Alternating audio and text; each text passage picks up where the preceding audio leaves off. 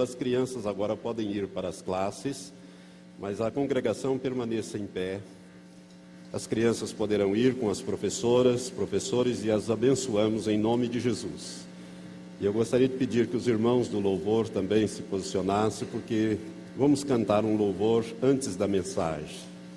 Abra sua Bíblia comigo em Romanos, no capítulo 1. Carta do apóstolo Paulo à igreja que está em Roma, capítulo 1.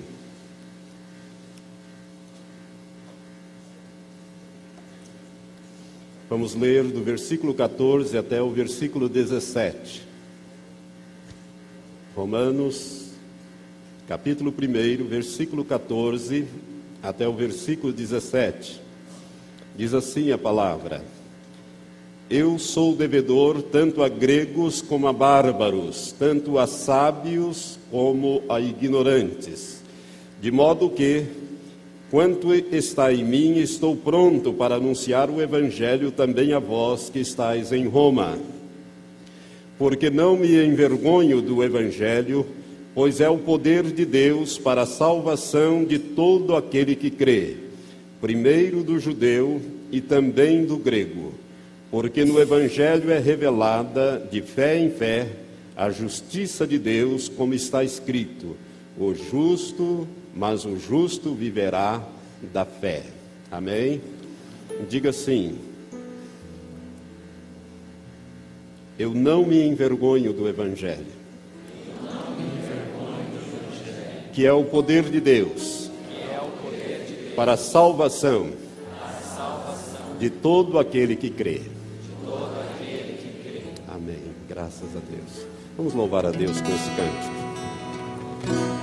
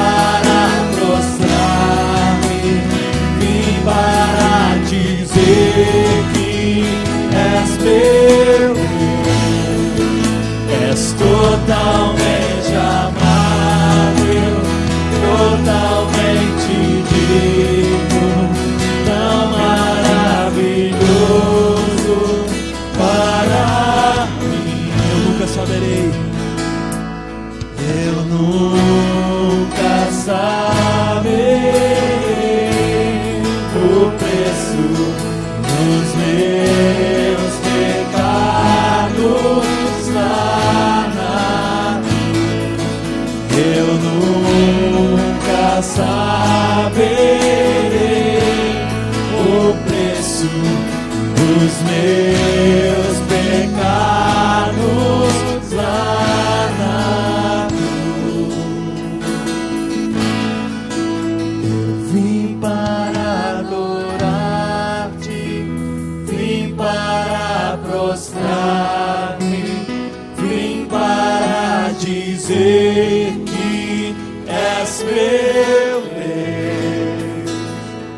Totalmente amável, totalmente digno, tão maravilhoso.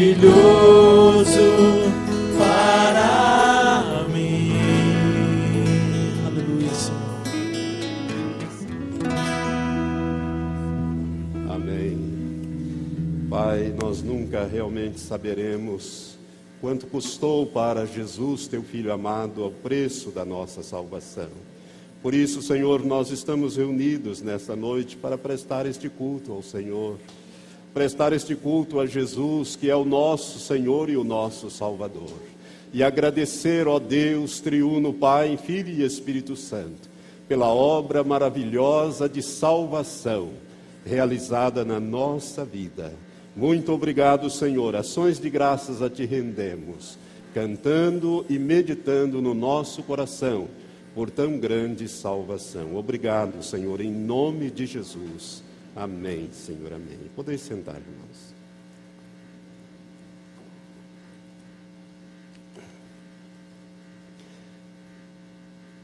Esta canção que nós cantamos, ou este cântico, tem uma letra que toca muito em todos nós, não é verdade? Uma melodia linda e uma letra muito expressiva. E a última frase desta canção diz: Eu nunca saberei o preço, o preço que Jesus pagou por nós.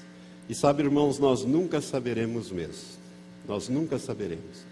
Porque para sabermos o quanto custou para o Senhor Jesus, o quanto custou para Deus, nós teríamos que passar pelo mesmo caminho que Jesus passou, sofrer o que ele sofreu, morrer como ele morreu, descer ao inferno como ele desceu e ser ressuscitado como ele ressuscitou.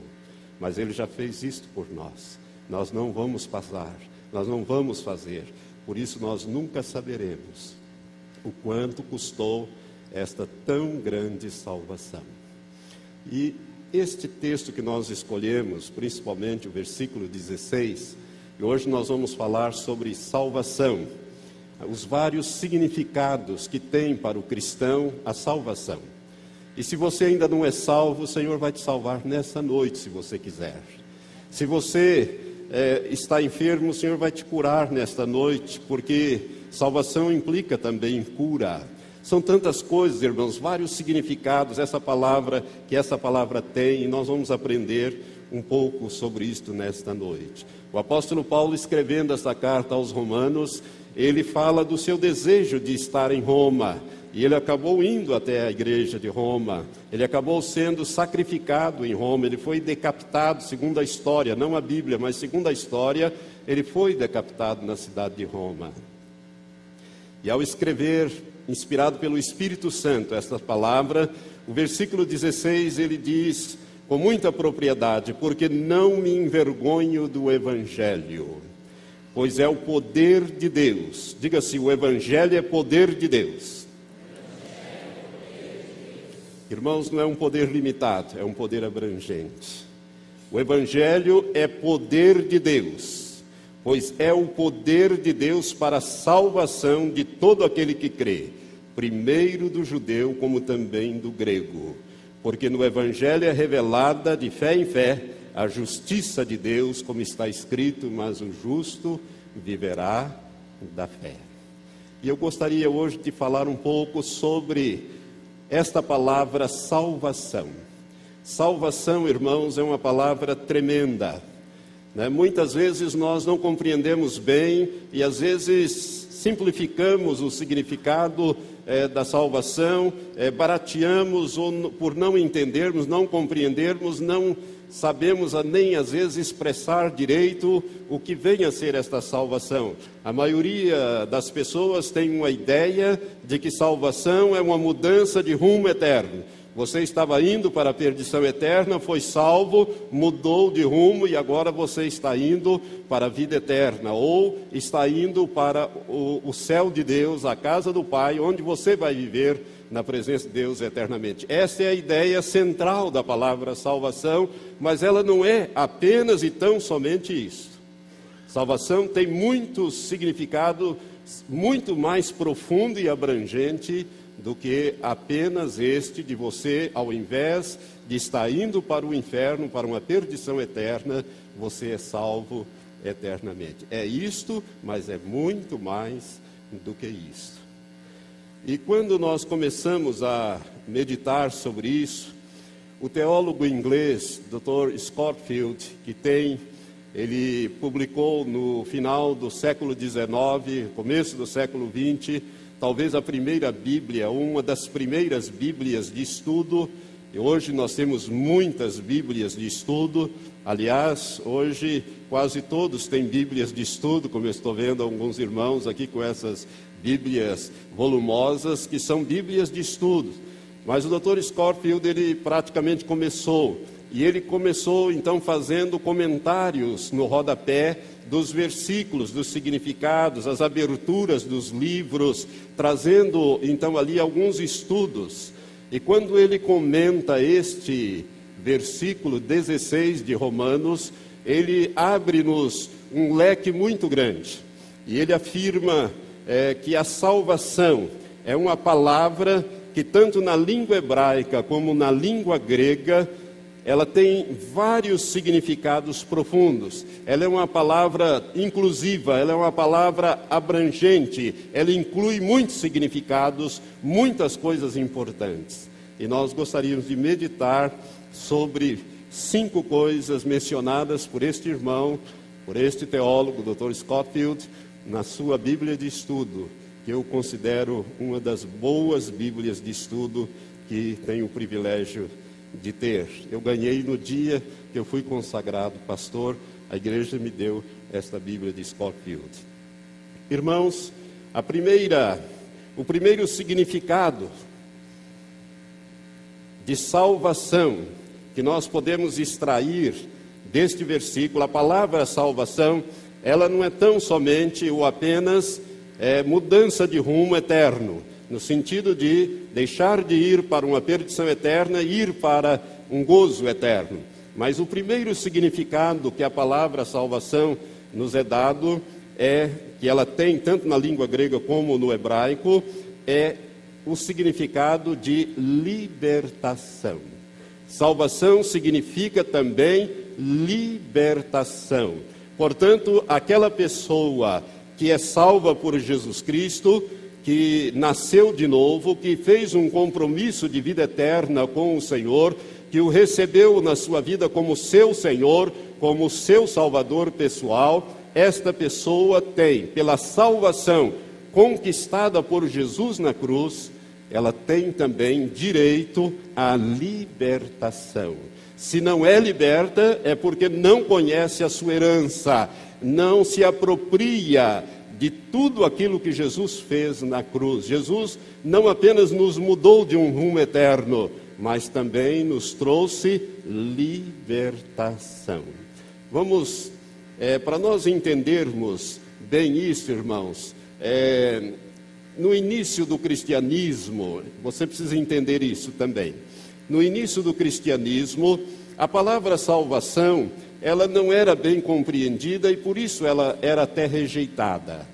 Né? Quando é, o apóstolo Paulo escreveu a primeira carta aos Romanos, você, a primeira carta aos Coríntios, melhor dizendo, no capítulo 1, quando o apóstolo Paulo escreveu esta carta à, à igreja em Corinto, ele nos diz no capítulo 1, versículos 22 e 23, algo muito interessante acerca de como o povo recebia a salvação de Deus.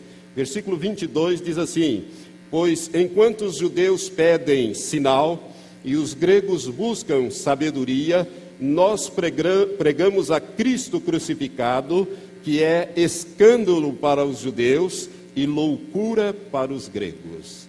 No início do cristianismo, quando se falava de salvação eterna, eh, os judeus achavam que isso era um escândalo. Eles escandalizavam de Cristo, eles rejeitaram Cristo. Os judeus, irmãos, eles esperavam eh, um Messias libertador e, portanto, eles rejeitaram o Messias sofredor. Eles não aceitaram Jesus porque Jesus veio para morrer. Só que eles não entenderam que Jesus veio para morrer em nosso lugar. Eles queriam um Messias que os libertasse do jugo romano. E até hoje os judeus estão orando nos, no Muro das Lamentações para que haja paz sobre a cidade de Jerusalém e que venha o Messias para os libertar. Se você observar, os judeus ao longo dos séculos, eles têm sido oprimidos, eles têm sido é, maltratados, eles têm sido perseguidos. É um milagre que eles estejam vivos até hoje, não é? foram dispersos por, pelo mundo inteiro, viveram 1878 anos dispersos pela terra, ajuntaram-se novamente ali em Jerusalém, mas o que acontece hoje é que estão cercados de inimigos por todos os lados, eles não têm sossego, eles não têm paz, eles estão exasperados e eles querem um Messias libertador.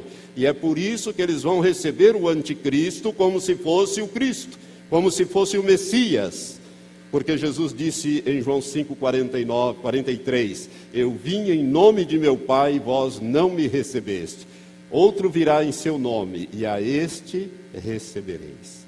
Porque eles rejeitaram o Messias sofredor, eles aguardam e querem o Messias libertador, o Evangelho, a boa nova do Evangelho, da salvação de Deus, é escândalo. É uma coisa que os judeus não aceitam de jeito nenhum, a não ser alguns poucos que são tocados pelo Espírito Santo, é que têm se convertido, mas é muito difícil converter um judeu. Você sabia disso? Por quê? Porque eles não aceitam Jesus como Messias de Israel. E para os gregos, que aí simboliza os gentios, esse negócio de salvação através de um homem que ressuscitou dentre os mortos é loucura para os gregos. O apóstolo Paulo, quando ele esteve em Atenas, ali no capítulo é, 16, é, melhor 17 de Atos, a partir do versículo 16 até 32, nós não vamos ler, só mencionar. É, o apóstolo Paulo, quando esteve em Atenas, ele viu ali vários deuses, altares para muitos deuses, e via o povo adorando aqueles deuses, Zeus, Apolo, este, aquele, né, Afrodite e tantas outras tantos outros deuses e deusas, e Paulo se afligia até que ele achou lá um altar ao Deus desconhecido. E ele começou então a anunciar este Deus desconhecido. E os gregos, que eram dado a sabedoria, que eram dado a filosofia, levaram-no ao Areópago. O Areópago, eu estive lá quando visitei há muitos anos, há cerca de alguns 13, 14 anos atrás, nós tivemos passeando lá no Oriente Médio, estivemos na Grécia também, e eu estive lá, na, nós estivemos lá na Acrópole. A Acrópole é aquela grande construção né, que se vê em, de, de, qualquer ponto de Atenas, você vê no Monte Olimpo a Acrópole e perto da Acrópole, um pouco mais embaixo, tem o Areópago, que era o lugar onde eles discutiam essas coisas, trocavam informações, etc. Paulo foi levado por esses gregos lá para explicar esse negócio desse desse Deus desconhecido que ele estava é, ministrando. E quando ele foi falando acerca de Jesus e foi falando do pecado e que Deus tinha é, ressuscitado a Jesus, dando garantias de que Jesus então haveria de julgar, quando ele disse que Jesus ressuscitou dentre os mortos, os gregos disseram: Isso é loucura. Isso é loucura, isso é impossível. Isso, você tem que estar louco e deixaram Paulo, porque é loucura para os gregos. Sempre foi assim e hoje também essas coisas perduram entre nós. Tem muita gente que considera o plano de salvação, a boa nova do Evangelho, loucura hoje. Né? Até mesmo a ressurreição de Cristo se põe em, em xeque. Mas sabemos que o apóstolo escreveu que a salvação é para aquele que crê. E salvação, portanto, significa primeiramente libertação. Este é o significado de, de salvação para nós, libertação. E para que nós compreendamos isso, irmãos, eu gostaria de voltar em, em Colossenses capítulo 1 também, na carta do apóstolo Paulo, depois de Éfeso, você vai achar Filipenses e depois Colossenses. No capítulo 1, ele escrevendo a igreja em Colossos, o apóstolo Paulo diz a partir do versículo 12: Dando graças ao Pai que vos fez idôneo. Paulo está orando aqui, é a oração que ele faz em favor é, dos irmãos de Colossos.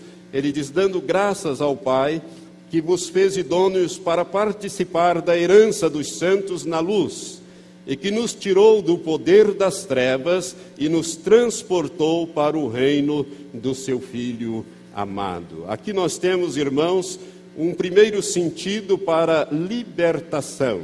Libertação, salvação significando libertação. Quando nós somos salvos, quando nós nascemos de novo, nós somos libertos Libertos de quê? No reino das trevas, nós somos transportados para o reino da luz.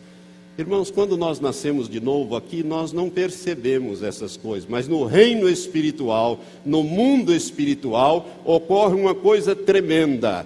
Deus retira do reino satânico, do reino de Satanás, do senhorio do diabo, a pessoa e o transporta o transporta para o reino do seu filho amado, ou o reino do filho do seu amor, como diz outras versões, ou o reino da luz, como diz também a palavra. Então, nós, espiritualmente falando, quando nós nascemos de novo, nós mudamos de reino. E ao mudarmos de reino, mudamos de senhorio. E ao mudarmos de senhorio, nós nascemos na família de Deus. Portanto, somos libertos do poder das trevas por isso, salvação significa, em primeiro lugar, libertação. Quando você nasceu de novo, você foi liberto deste reino. Satanás não é mais o seu Senhor. Jesus, Jesus de Nazaré, ou Jesus Cristo, é o seu novo e absoluto, total e completo Senhor. Amém? Por isso, meu irmão, quando nós nascemos de novo, ocorre uma coisa tremenda no mundo espiritual nós às vezes não percebemos aqui no mundo físico. Algumas pessoas são tocadas profundamente, outras não. Depende muito do temperamento e da ação do Espírito Santo na vida da pessoa naquele momento. Mas uma coisa eu te digo: a Bíblia diz que nós somos transmudados de reino, do reino das trevas para o reino da luz. E isso significa libertação. Existem dois reinos: o reino de Deus e o reino de Satanás o reino das trevas e o reino da luz. Ou você está num reino ou você está no outro. Não existe um terceiro reino. Não existe um lugar intermediário. Ou você está num ou você está no outro. E sem nascer de novo, você jamais passará do reino das trevas para o reino da luz. E quando você recebe Jesus como Senhor, reconhecendo que tudo aquilo que Jesus fez, aquela morte terrível que ele teve, que ele morreu em seu lugar para te salvar, você então aceitando, arrependendo, aceitando esse sacrifício pela fé, confessando com a sua boca que a partir daquele momento Jesus passa a ser o seu Senhor, ele te tira do reino das trevas e transporta para você para o reino da luz. Você nasce na família de Deus, no reino de Deus. A partir daí, você não é tão somente uma criatura, você é mais do que uma criatura, você é filho, porque nasceu no reino de Deus, foi gerado de novo pelo Espírito Santo. Amém? É por isso que a tua salvação é muito grande. E é por isso, irmãos, que nós estamos meditando para que você valorize aquilo que o Senhor te, te deu, aquilo que o Senhor fez por nós. Mas também a palavra libertação, salvação, tendo essa, esse significado de libertação, ela também implica da libertação dos demônios que agem nos corpos das pessoas. Você sabe que tem muita gente que recebe demônios, principalmente que abre portas para demônios através de várias ações em suas vidas. Outros se comprometem no reino das trevas, outros se afundam dentro é, de, do reino das trevas. Quando nós lemos certos livros de testemunho, por exemplo, como o livro da doutora Rebecca Brown, quando ela conta a história daquela ex-bruxa é, é, Elaine aquela mulher, ela recebia demônios de todos os tipos. Tremendos demônios no corpo daquela mulher. E ela sofria com aqueles demônios. Quando ela foi salva, então, através da salvação, fincou-se a base para a sua libertação.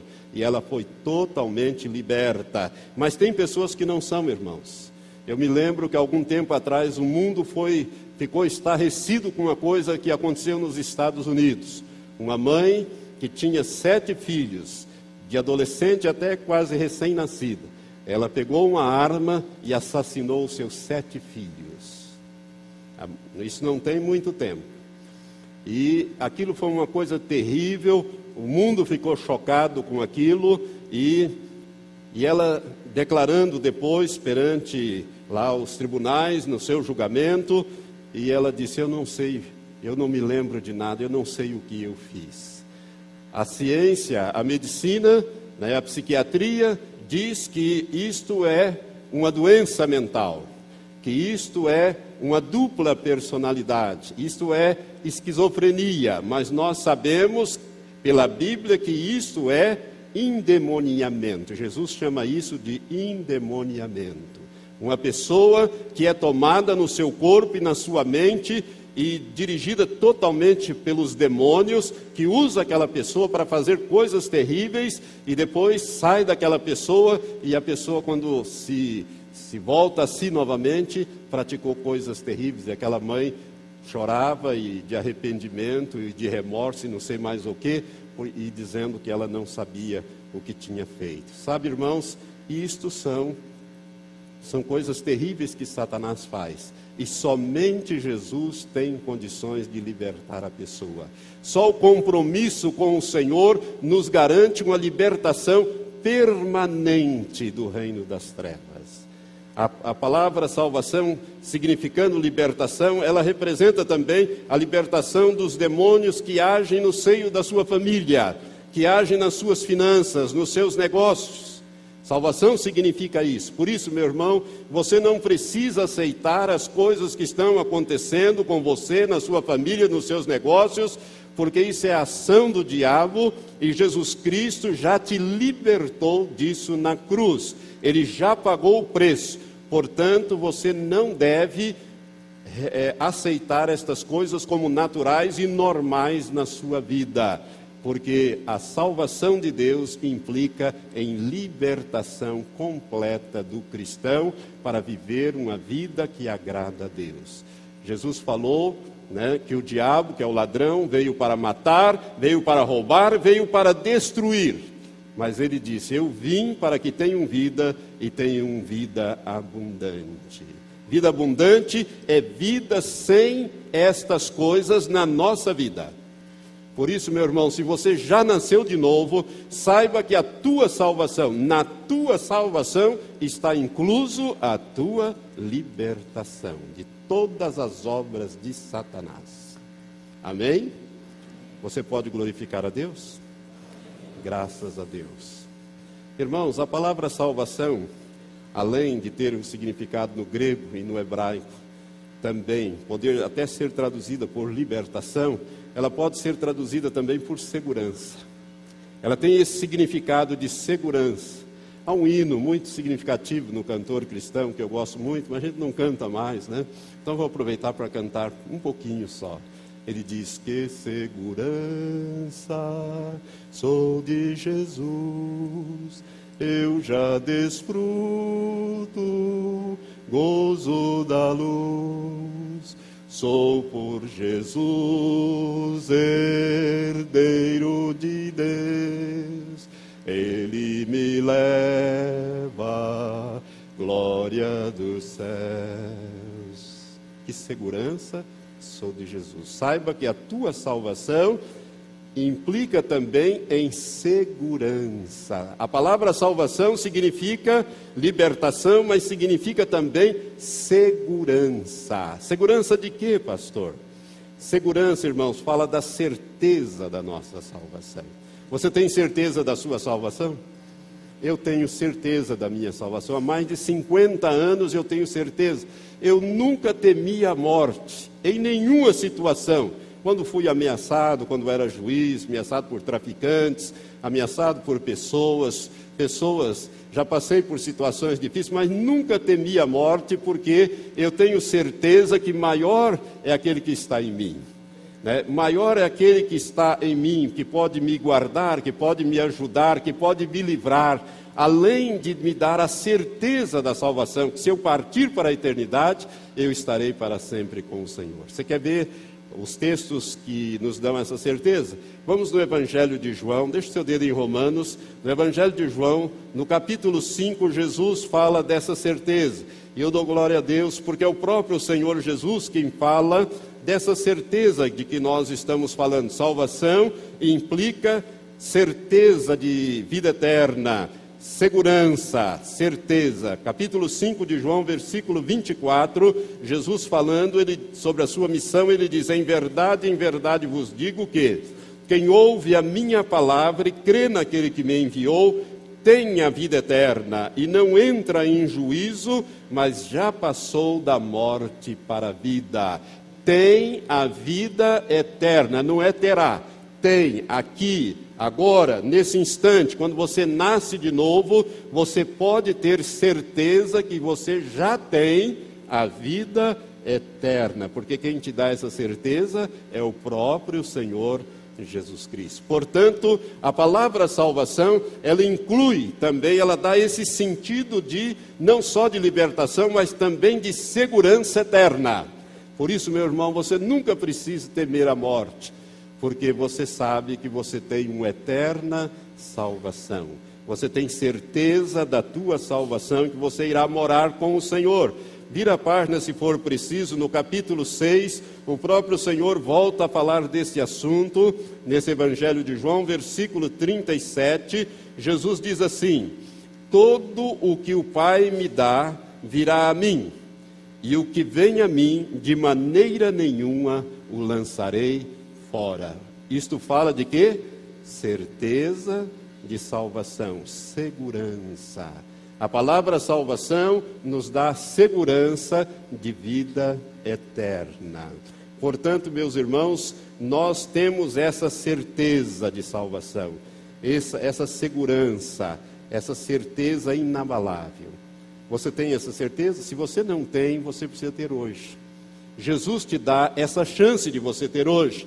Ele disse: Aquele que vem a mim, de maneira nenhuma eu vou lançá-lo fora. E aquele que vem a mim, ele tem a vida eterna. E não entrará em juízo, não entrará em condenação, mas ele já passou da morte eterna para a vida eterna no momento que nasce de novo. Isso é certeza. A palavra salvação significa também esta segurança. Em terceiro lugar, são cinco pontos. Em terceiro lugar, a palavra salvação, ela nos dá uma ideia completa de preservação. Diga assim: preservação. Abra lá no meio da sua Bíblia o Salmo 91. O Salmo 91, irmãos, fala todo ele sobre a preservação. Né? O Salmo 91, que é um salmo que todos nós crentes em Jesus Cristo, né, que estamos em Cristo Jesus, temos que decorar, temos que entender, saber, ele tem que se transformar numa realidade para nós. Diz o Salmo 91: Aquele que habita no esconderijo do Altíssimo, quem é o esconderijo do Altíssimo?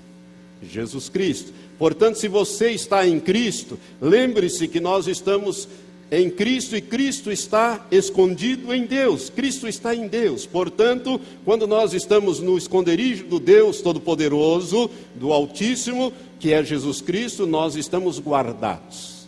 Nós temos o que? Preservação. Nós somos preservados. A sombra do Todo-Poderoso descansará. Direi do Senhor, Ele é o meu refúgio, é a minha fortaleza, o meu Deus em quem confio. Ele te livra do laço do passarinheiro e da peste perniciosa. Isto fala, irmão, de preservação. Ele te cobre com as suas penas e debaixo das suas asas encontras refúgio. A sua verdade é escudo e é broquel, aquele de escudo grande. Não temerás os, te os terrores da noite, nem a seta que voe de dia, nem a peste que ande na escuridão e nem mortandade que assole ao meio-dia. Nós estamos vendo aí, irmãos, pestes que estão se aproximando, as aves silvestres estão voando de continentes para continentes, trazendo um vírus mortal H5N1 que tem matado as aves domésticas e tem atingido os homens e já está matando homens. Mais de 90 pessoas já morreram na Terra. E se esse vírus, diz os cientistas, eles temem, esses homens de ciência já sabem dessa possibilidade real de que haja uma mutação neste vírus, porque ele teve uma mutação num gato lá na Alemanha. Isso é coisa séria. Os gatinhos resistiram, outros morreram. Isso é coisa séria porque o vírus mudou. Né? E se ele mudar e for transmitido de ser humano para ser humano, vai haver uma mortandade terrível. E o que é que diz essa palavra? Não temerás os terrores da noite, nem seta que voe de dia, nem peste que ande na escuridão, e nem mortandade que assole ao meio-dia. Salvação significa preservação. A salvação que nós temos, irmãos, nela está incluso a nossa preservação. Porque a palavra significa também preservação. Né? Mil poderão cair ao teu lado, dez mil à tua direita, mas tu não serás atingido. Somente com os teus olhos contemplarás e verás a recompensa dos ímpios. Porquanto fizeste do Senhor o teu refúgio e do Altíssimo a tua habitação, e você só pode fazer do Altíssimo a tua habitação se você receber o Jesus como Senhor. Porque Jesus é o esconderijo do Altíssimo. Amém? Porquanto fizeste do Altíssimo a tua habitação, nenhum mal te sucederá, nem praga alguma chegará à tua tenda. Por quê? Porque aos seus anjos, diz o versículo né, seguinte, o 11, por quê? Porque aos seus anjos dará ordem a teu respeito para te guardar em todos os teus caminhos. Eles te sustentarão nas mãos, para que não tropeces em, algumas, em alguma pedra. Pisarás o leão e a aspa, calcarás os pés o filho do leão e a serpente. Pois que tanto me amou, eu o livrarei. Poluei no alto retiro, porque ele conhece o meu nome. Quando ele me invocar, eu lhe responderei. Estarei com ele na angústia, livrá-lo-ei e o honrarei. Com longuras de dias, fartá-lo-ei e lhe mostrarei a minha salvação. Isto é preservação. Você é salvo? Aleluias, né? Eu gosto muito daquele hino, salvo por Jesus Cristo, tenho perfeita paz. Tenho perfeita paz. Por quê? Porque estou preservado em Cristo. A minha libertação, eu não preciso viver oprimido pelo diabo, nem pelos demônios, nem pelas pessoas, porque a minha salvação inclui libertação. Sabe, irmãos? É uma questão de você compreender, receber a palavra, e rejeitar o mal. Lembre-se, quando você souber rejeitar o mal e escolher o bem, a Bíblia diz que nós haveremos de comer manteiga e mel.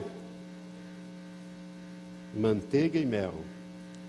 Comerás quando souberes rejeitar o mal e escolher o bem. Amém? A quarto ponto, para nós andarmos mais rápido. A palavra salvação ela tem um significado também de cura. Diga assim, cura. Salvação significa cura, diga. Amém. Amém. Irmãos, Isaías, um pouquinho para frente, Isaías 53, quando fala do Messias sofredor, que os judeus rejeitaram e que nós cristãos aceitamos, glória a Deus, porque essa revelação nos foi dada. Né? Isaías 53, que retrata Jesus Cristo. E eu tenho lido sobre o código da Bíblia em referência, em relação a esta profecia. E se Deus me permitir, eu quero falar alguma coisa no dia da ressurreição, né, no domingo da ressurreição, sobre este assunto, se, se eu puder ministrar, né, se eu tiver condições de ministrar. Mas aqui no, no capítulo 53, versículos 4 e 5, diz acerca de Jesus Verdadeiramente Ele tomou sobre si as nossas enfermidades e carregou com as nossas dores, e nós o reputávamos por aflito, por ferido de Deus e oprimido, mas Ele foi ferido por causa das nossas transgressões e esmagado por causa das nossas iniquidades. O castigo que nos traz a paz estava sobre Ele, e pelas suas feridas ou pisaduras fomos sarados. Irmãos, a palavra salvação significa também cura. E isto, você quer ver como Jesus cumpriu literalmente isso, como o Novo Testamento aplica isso a Jesus? Vamos em Mateus capítulo 8.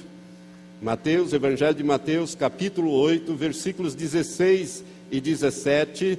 O evangelista Mateus, pelo Espírito Santo, ao escrever sobre este capítulo 53, esses dois versículos que lemos, ele diz: Caída tarde, versículo 16 e 17 de Mateus 8. Caída tarde, trouxeram-lhe muitos endemoniados. Olha aqui a libertação. E ele, com a sua palavra, expulsou os espíritos e curou todos os enfermos, para que se cumprisse o que fora dito pelo profeta Isaías. Ele tomou sobre si as nossas enfermidades e levou com as nossas doenças. Irmãos, nós temos que exercitar a nossa fé na palavra de Deus, crer na literalidade da palavra de Deus, compreender que a salvação que o Senhor te deu é mais do que uma mudança de rumo. Ela significa, embutida nela, tem o poder de Deus para cura, para libertação de toda e qualquer opressão do diabo, né? para a tua segurança completa, para a tua preservação e para a tua cura. Eu, eu, não, eu não posso entender o crente que não vem no, no, nos cultos de ceia. Irmãos, como, como Deus age nesses cultos, naquele momento que nós ali pela fé estamos tomando né, aquele pedacinho de pão que simboliza o corpo de Cristo que foi moído por nós, ele foi esmagado, a Bíblia diz em Isaías 53, 10, que ao Senhor Deus agradou moê-lo. Deus moeu Jesus Cristo. É por isso que aquele filme A Paixão de Cristo, Mel Gibson, mostra Jesus sofrendo, que as pessoas disseram, é o filme mais violento que já foi produzido por Hollywood. E é mesmo, porque fizeram isto com Jesus. Fizeram isto com Jesus. Ao Senhor Deus agradou moê-lo, ou seja, Deus permitiu que os homens malignos moessem a Jesus, fazendo-o enfermar. Por que, que Jesus ficou enfermo, irmãos, por causa das nossas enfermidades. Foi colocado sobre ele as nossas doenças para que nós pudéssemos ter saúde. Nós devemos exercitar a nossa fé no sentido de rejeitar a doença, rejeitar a dor, rejeitar o mal. E quantas pessoas têm dado testemunhos aqui né, que quando coloca a sua fé em ação e manda a enfermidade sair, a dor sair, a doença sair, faz isso com fé em nome de Jesus, porque Jesus já levou aquela doença, já levou aquela enfermidade, já levou aquela dor, você não precisa mais levar. O diabo que quer te enganar, quer pôr aquilo de volta em você, ele é um usurpador, ele é um malandro, ele quer fazer com que você sofra quando você não precisa sofrer, porque você tem uma grande salvação a salvação de Deus inclui a tua cura, a tua libertação da, do poder da enfermidade. E quando você toma uma posição, você é curado. Você é curado completamente. Quando a gente lê testemunho de homens, né, como Bosworth, né, F. F. Bosworth, um homem que morreu com oitenta e tantos anos sem ter enfermidades nenhuma, né, como lemos testemunho do pastor Kenneth Reagan, né, que aos 15 anos os médicos disseram, da maior clínica dos Estados Unidos, a Clínica Maio, disseram, ele não chega aos 16, 17 anos, ele vai morrer. Ele tem um coração muito grande, ele tem uma enfermidade incurada no sangue. Mas Jesus curou aquele homem, ele morreu com mais de 80 anos, sem nunca ter mais enfermidade nenhuma. Por quê? Porque ele cria na literalidade da palavra de Deus e exercia esta fé.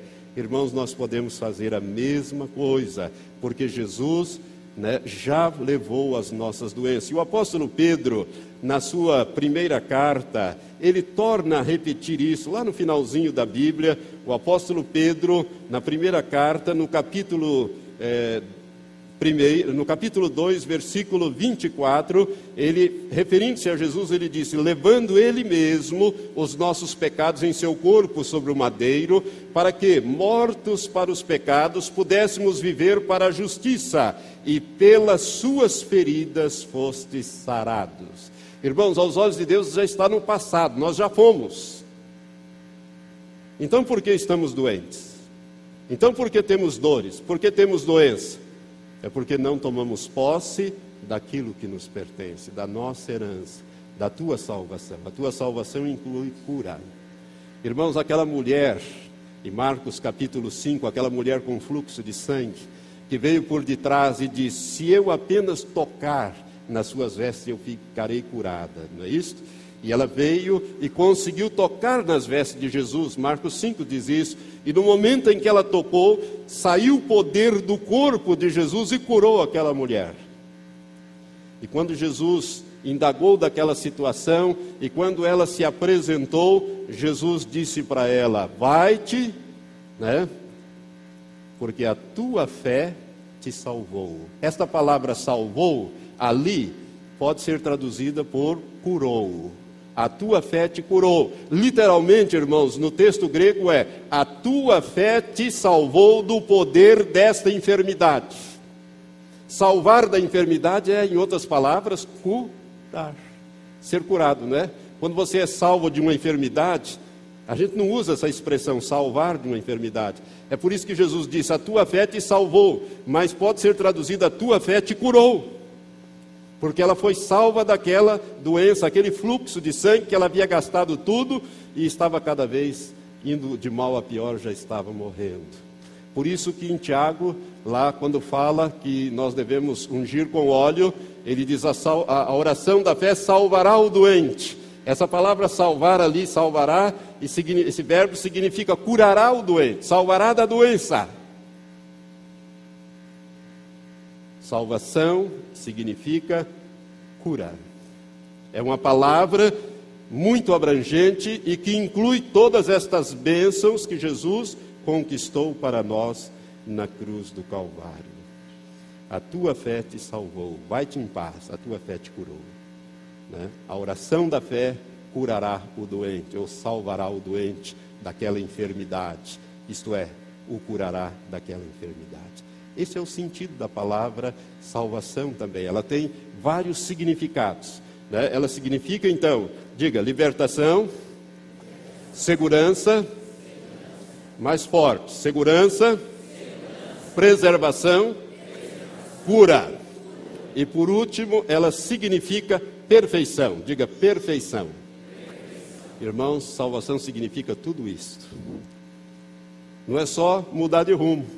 É mais, muito mais do que mudar de rumo. Estava indo para a perdição eterna, vem para a vida eterna, para o reino eterno. É mais do que isso significa libertação, segurança, significa preservação, significa cura e agora também, por último, já que estamos em Pedro, vai na segunda carta, no capítulo 1 da segunda carta do apóstolo Pedro, nós vamos ler para uma melhor clareza. Nós queremos o versículo 4, mas vamos ler a partir do versículo 2. Significa também perfeição nos aperfeiçoou em Cristo, né? Você sabia que essa salvação significa que você está sendo aperfeiçoado? Amém? Graças a Deus. A partir do versículo 2 nós lemos primeira, segunda carta de Pedro.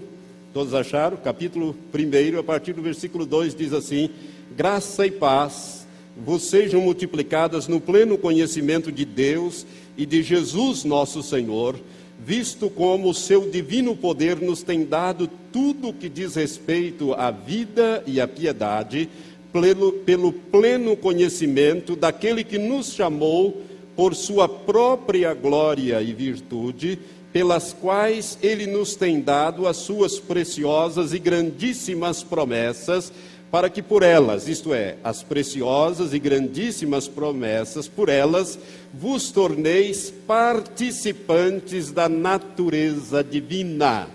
Quando Deus, irmãos, nos deu a salvação, Ele quer o quê? Que nós nos tornemos participantes da Sua natureza divina, havendo escapado da corrupção que pela concupiscência há no mundo.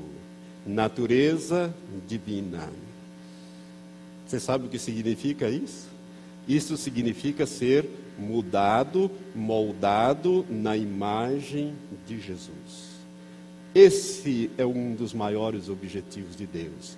Romanos 8, 28 né, e 29 e 30 nos diz exatamente isso, irmãos. É tremendo esse texto. O versículo 29 diz: Porque os que dantes conheceu também os predestinou para serem conformes à imagem do seu filho, a fim de que ele seja o primogênito entre muitos irmãos. E aos que predestinou, a estes também chamou, e aos que chamou, a estes também justificou. Você já é justificado pelo sangue de Jesus?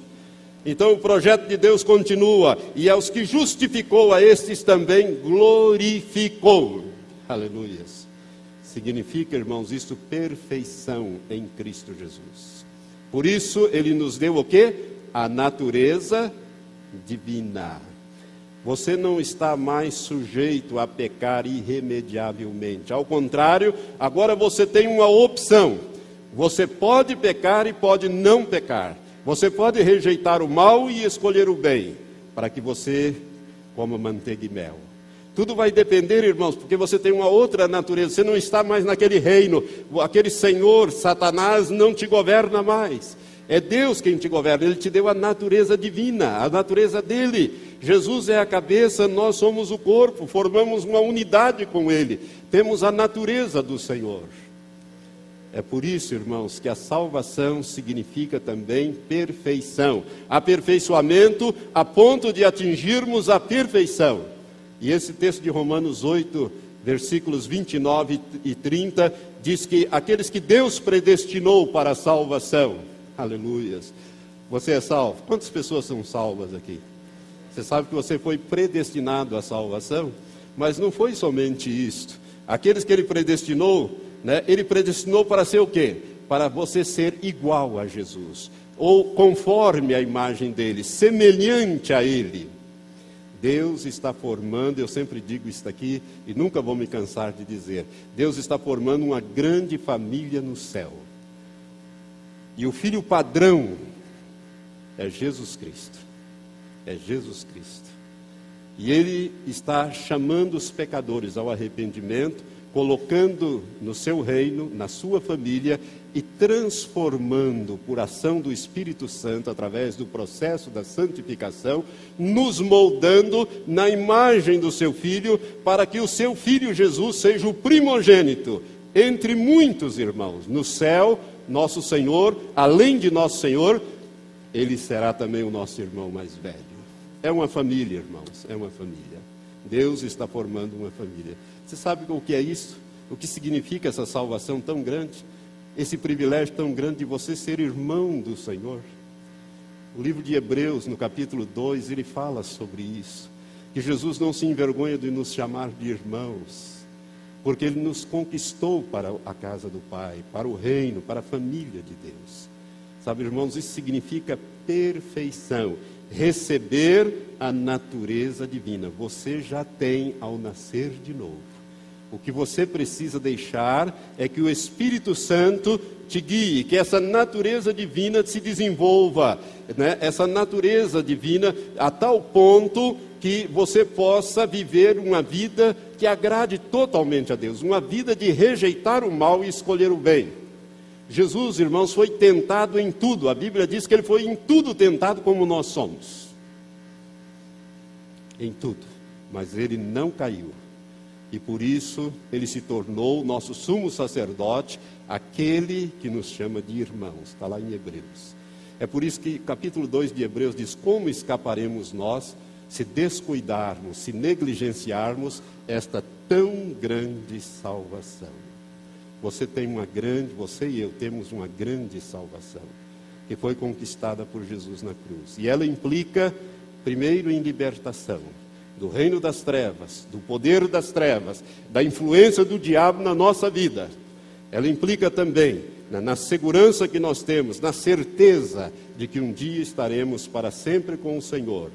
Nós também temos preservação conforme os textos que nós lemos ali, os versículos que nós lemos do Salmo 91.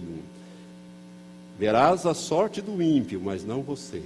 Porquanto fizeste do Senhor o teu refúgio, você está em Cristo. Então, Cristo está em Deus, irmãos. Ele está em Deus e nós estamos escondidos com Cristo em Deus. É isto que a Bíblia diz.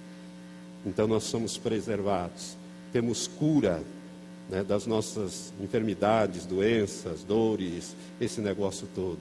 E temos também esse grande projeto de Deus. E aos que predestinou, a estes também chamou. Você foi chamado para o reino.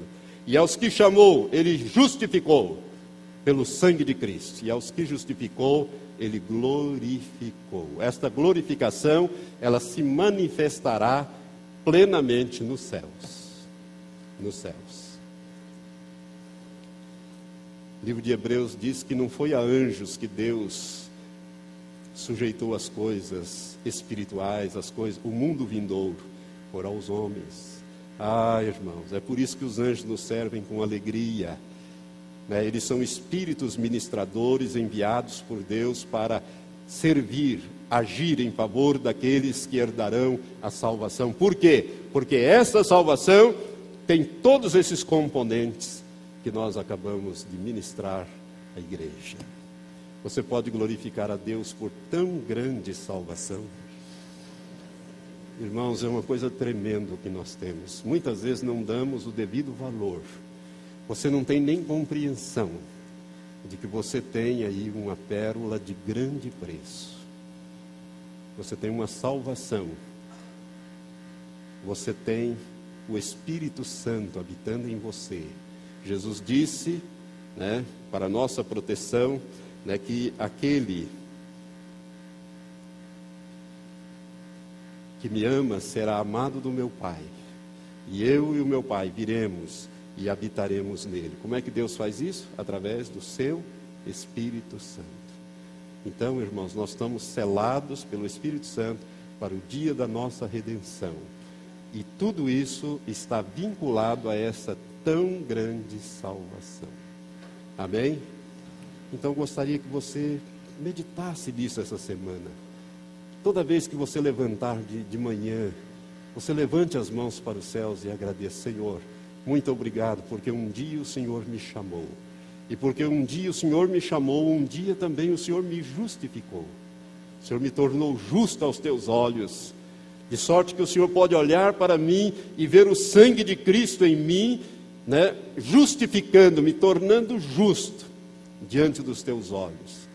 Né? E porque o Senhor me justificou, o Senhor vai me glorificar no futuro. E eu quero viver uma vida que agrade ao Senhor. Por isso é que o Espírito Santo nos foi dado para nos moldar, nos transformar na imagem de Jesus, a fim de que essa tão grande salvação, que implica em todas essas coisas, se manifeste plenamente na nossa vida. Feche os teus olhos, eu gostaria de fazer agora um apelo. Pode ser que entre nós esteja, estejam nesta noite pessoas que não têm certeza dessa salvação, que ainda não experimentaram esta aliança com Jesus Cristo saiba que você pode estar hoje aqui para ser salvo, porque você foi chamado, foi separado, e o Senhor quer te justificar nesta noite. E eu quero te pedir agora, se você foi tocado por esta palavra, se você compreendeu e você quer também participar do corpo de Cristo, você quer experimentar esta grande salvação, só há uma maneira, é você se arrepender dos seus pecados, reconhecer que foi, foram os teus pecados que levaram Jesus a morrer naquela cruz em teu lugar. Ele morreu a tua morte eterna para que você tivesse vida eterna. Você reconhecer isto, que Jesus já fez isto, e você então receber pela graça, pela fé, de uma maneira gratuita da parte de Deus, essa tão grande salvação. Se você quer tomar essa decisão nesta noite, eu te convido a levantar a sua mão aonde você estiver. Levante a sua mão agora, se alguém entre nós quer dar esse passo para dizer: Senhor, eu quero fazer uma aliança de vida eterna, porque eu quero também experimentar esta tão grande salvação. Há alguém entre nós? Pode levantar a sua mão, aonde você estiver. Não há? Glória a Deus, aleluia. Então todos estão salvos, que maravilha. Que beleza! Então, irmãos, se você já tem essa certeza, maravilha. Mas se você não tem essa certeza, você pode ter hoje. É pela fé. A salvação ela vem pelo ouvir. A fé vem pelo ouvir e ouvir aquilo que a palavra de Deus diz. Hoje eu te expliquei acerca dessa salvação. Salvação que custou muito caro para Deus e mais ainda para Jesus, que teve que pagar um preço de morte, né? um, um preço terrível, mas ele pagou em teu lugar. Se você quer esta salvação, só há uma maneira. Você precisa confessar publicamente a Jesus como teu Senhor. Não pode ser em particular, tem que ser publicamente. Porque Jesus disse: Aquele que me confessar diante dos homens, eu também o confessarei diante do meu Pai e diante dos santos anjos que estão nos céus. Mas aquele que me negar diante dos homens, também eu o negarei diante do meu Pai e dos santos anjos que estão nos céus. Hoje é dia de salvação. Você quer? Se quer, levante bem alto a sua mão, eu vou orar com você. Há alguém que toma essa decisão? Se não há, eu quero que vocês todos fiquem em pé, que eu quero orar por você. Tome posse então, meu irmão. Hoje você teve uma revelação a mais dessa salvação. Existem outros aspectos ainda mais profundos da salvação que Jesus conquistou na cruz por nós. Eu quero orar para que esta palavra cale fundo em você e que faça um rebuliço na sua vida, aumente a sua fé, te fortaleça de uma tal maneira que você não viva mais oprimido pelo diabo, que você tenha essa absoluta certeza da tua salvação, tenha essa segurança, e mais ainda, que você goze da preservação de Deus, que você saiba que por estar em Cristo, e Cristo em Deus, você será preservado, conforme o Salmo 91. Para que você saiba também que você vai ser curado esta noite. Eu disse que você ia ser curado esta noite? A palavra foi pregada. Jesus já fez a parte dela, dele. Agora é a sua. Crer e receber. Estenda a mão e pegue. É como se você estivesse debaixo de um pé de uva, de uma parreira cheia de uva. Você precisa estender a mão e pegar a uva e chupar e se apropriar dela. Amém? Senhor, que essa palavra, Senhor, não volte vazia. Aliás, o Senhor mesmo disse que nenhuma palavra que sai da tua boca, ó Senhor, ela, ela volta para ti vazia. E nós meditamos, Senhor, em muitos textos da tua palavra que nos dão esta compreensão de que esta grande salvação que não podemos negligenciar de jeito algum, ela veio nos sendo anunciada pelo Senhor e depois pelos profetas e chegou até nós. E nós te louvamos, Senhor, por tão grande salvação, por tudo que a salvação de Jesus, anunciada no Evangelho, é por isso que falo disso, eu não me envergonho do Evangelho de Deus, que é poder, é poder de Deus para a salvação de todo aquele que crê. Pai, muito obrigado por esta salvação. Pai, Senhor, estas coisas se cumprirem nas nossas vidas. Senhor, agora, daqui a alguns minutos, teu servo vai orar para que o povo seja curado. Senhor, que esta palavra se cumpra plenamente, que haja muitas curas que glorifiquem o teu nome nesta noite. E aqueles, ó Pai, que não tiveram ainda a coragem de manifestar-se publicamente recebendo Jesus como Senhor, que eles sejam incomodados pelo teu Espírito, ó Deus, e que possam fazer essa decisão. Não os deixe, Pai, de nenhuma forma fora do teu reino, mas que esta palavra sirva para a salvação destes e de muitos que vão ouvir esta palavra por esta gravação. Nós te pedimos assim em nome de Jesus. Amém, amém, amém. Eu gostaria então de passar agora ao pastor é, Matias. Ele vai orar para que você seja curado não sei como vai fazer, mas sei que ele vai fazer, né, com muita alegria. Mas antes, queremos mais uma vez reforçar a reunião do Ministério do Louvor, só que ela vai ser aqui no templo depois do culto. Amém? Que Deus abençoe a cada um.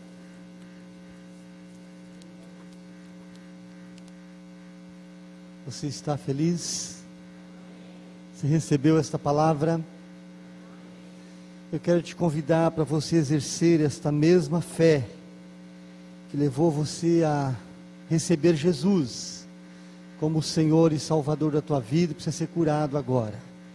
Muitas mãos foram levantadas no início desse culto e vieram para ser curadas. E o nosso desejo, o desejo de Deus, é que você realmente seja curado agora.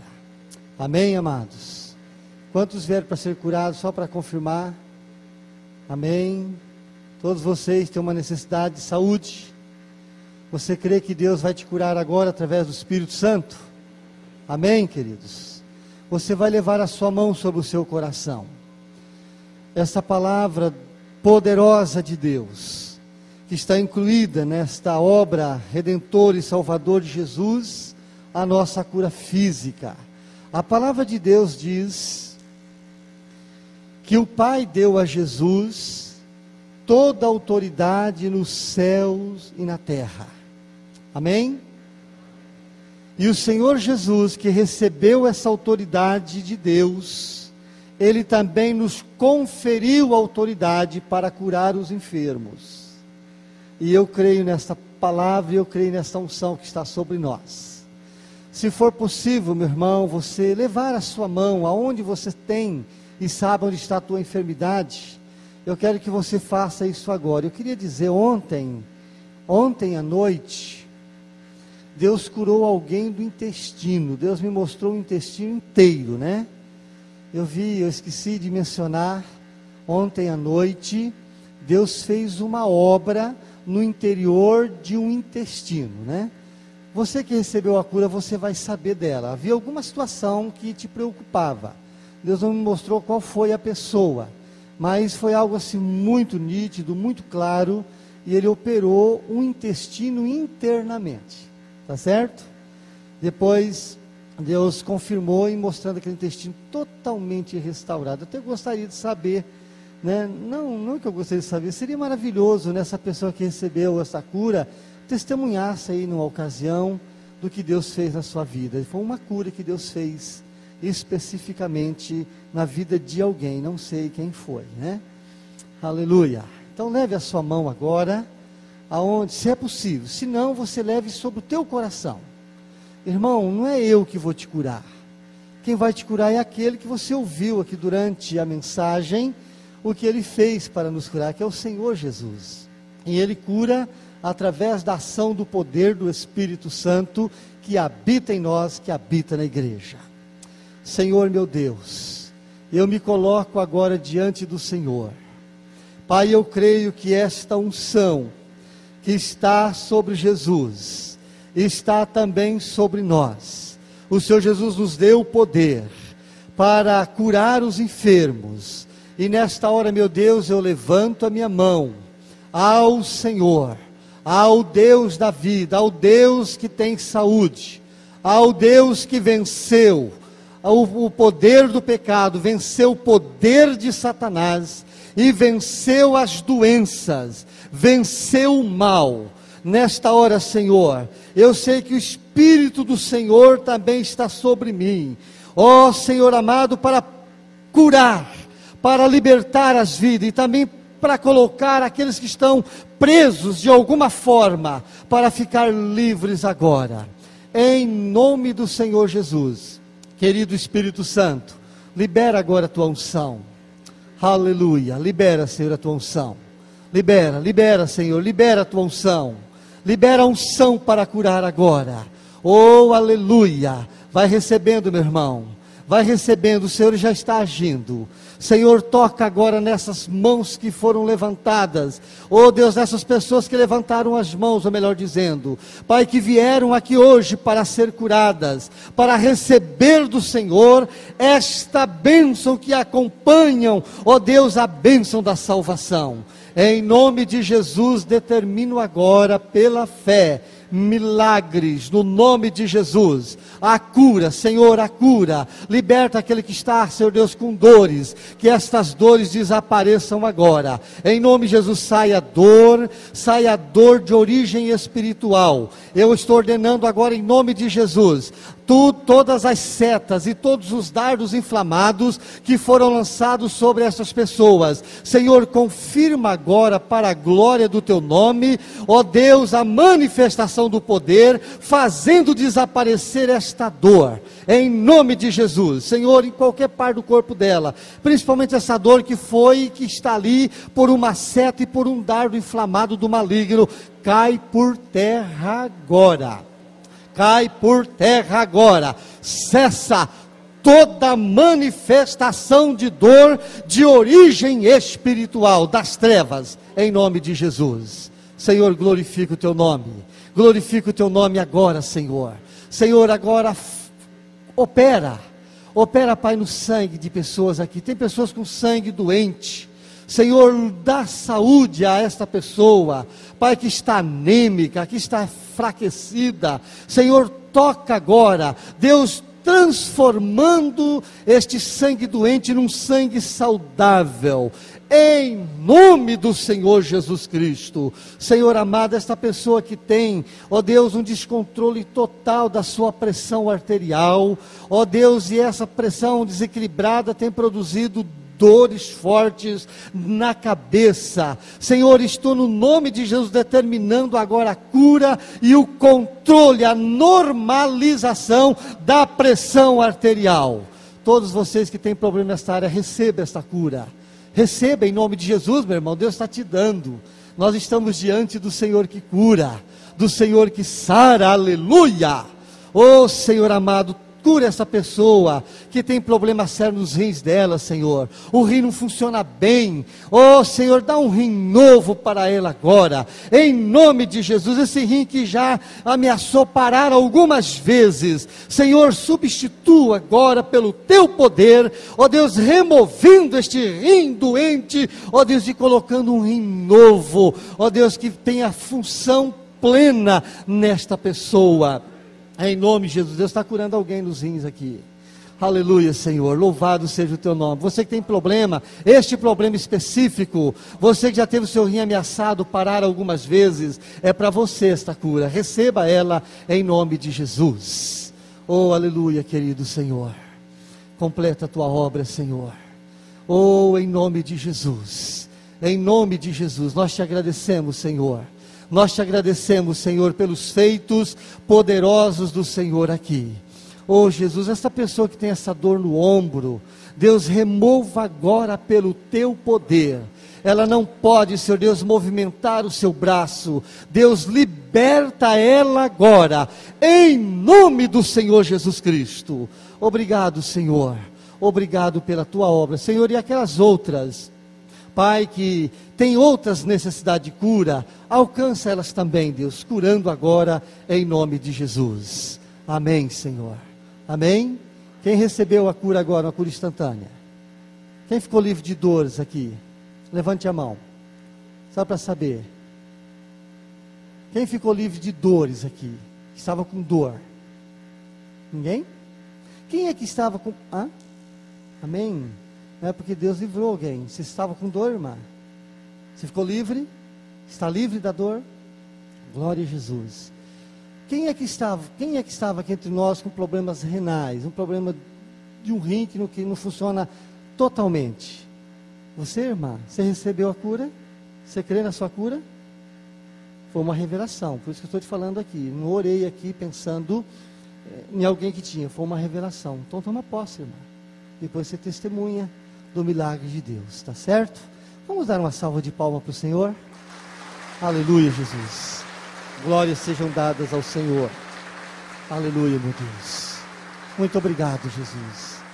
Irmãos, toda a glória e toda a honra é ao Senhor. É Ele quem opera, em nome de Jesus. Glória a Deus. Irmão, esteja então orando para que estas, essas cinco reuniões que teremos nessa final de semana venha ser de grande liberação de Deus na vida de todos nós. Nós estamos chegando ao final, queremos agradecer a presença de todos que aqui estiveram conosco. Fomos informados no decorrer do culto que temos uma família vindo de Nova Santa Rosa, né? Que vieram para estar conosco aqui hoje e que estão junto com o pastor Giovanni. Onde estão esses irmãos? Levante a mão. Ah, estão lá, né? Bem-vindo, queridos, em nome de Jesus. Amo muito Nova Santa Rosa. Foi lá que eu encontrei minha esposa, viu? Cidade abençoada e maravilhosa, né? Graças a Deus. E que Deus abençoe a todos em o nome de Jesus. Dê agora um abraço no seu irmão e vamos para casa em nome do Senhor Jesus. Amém, meu Deus.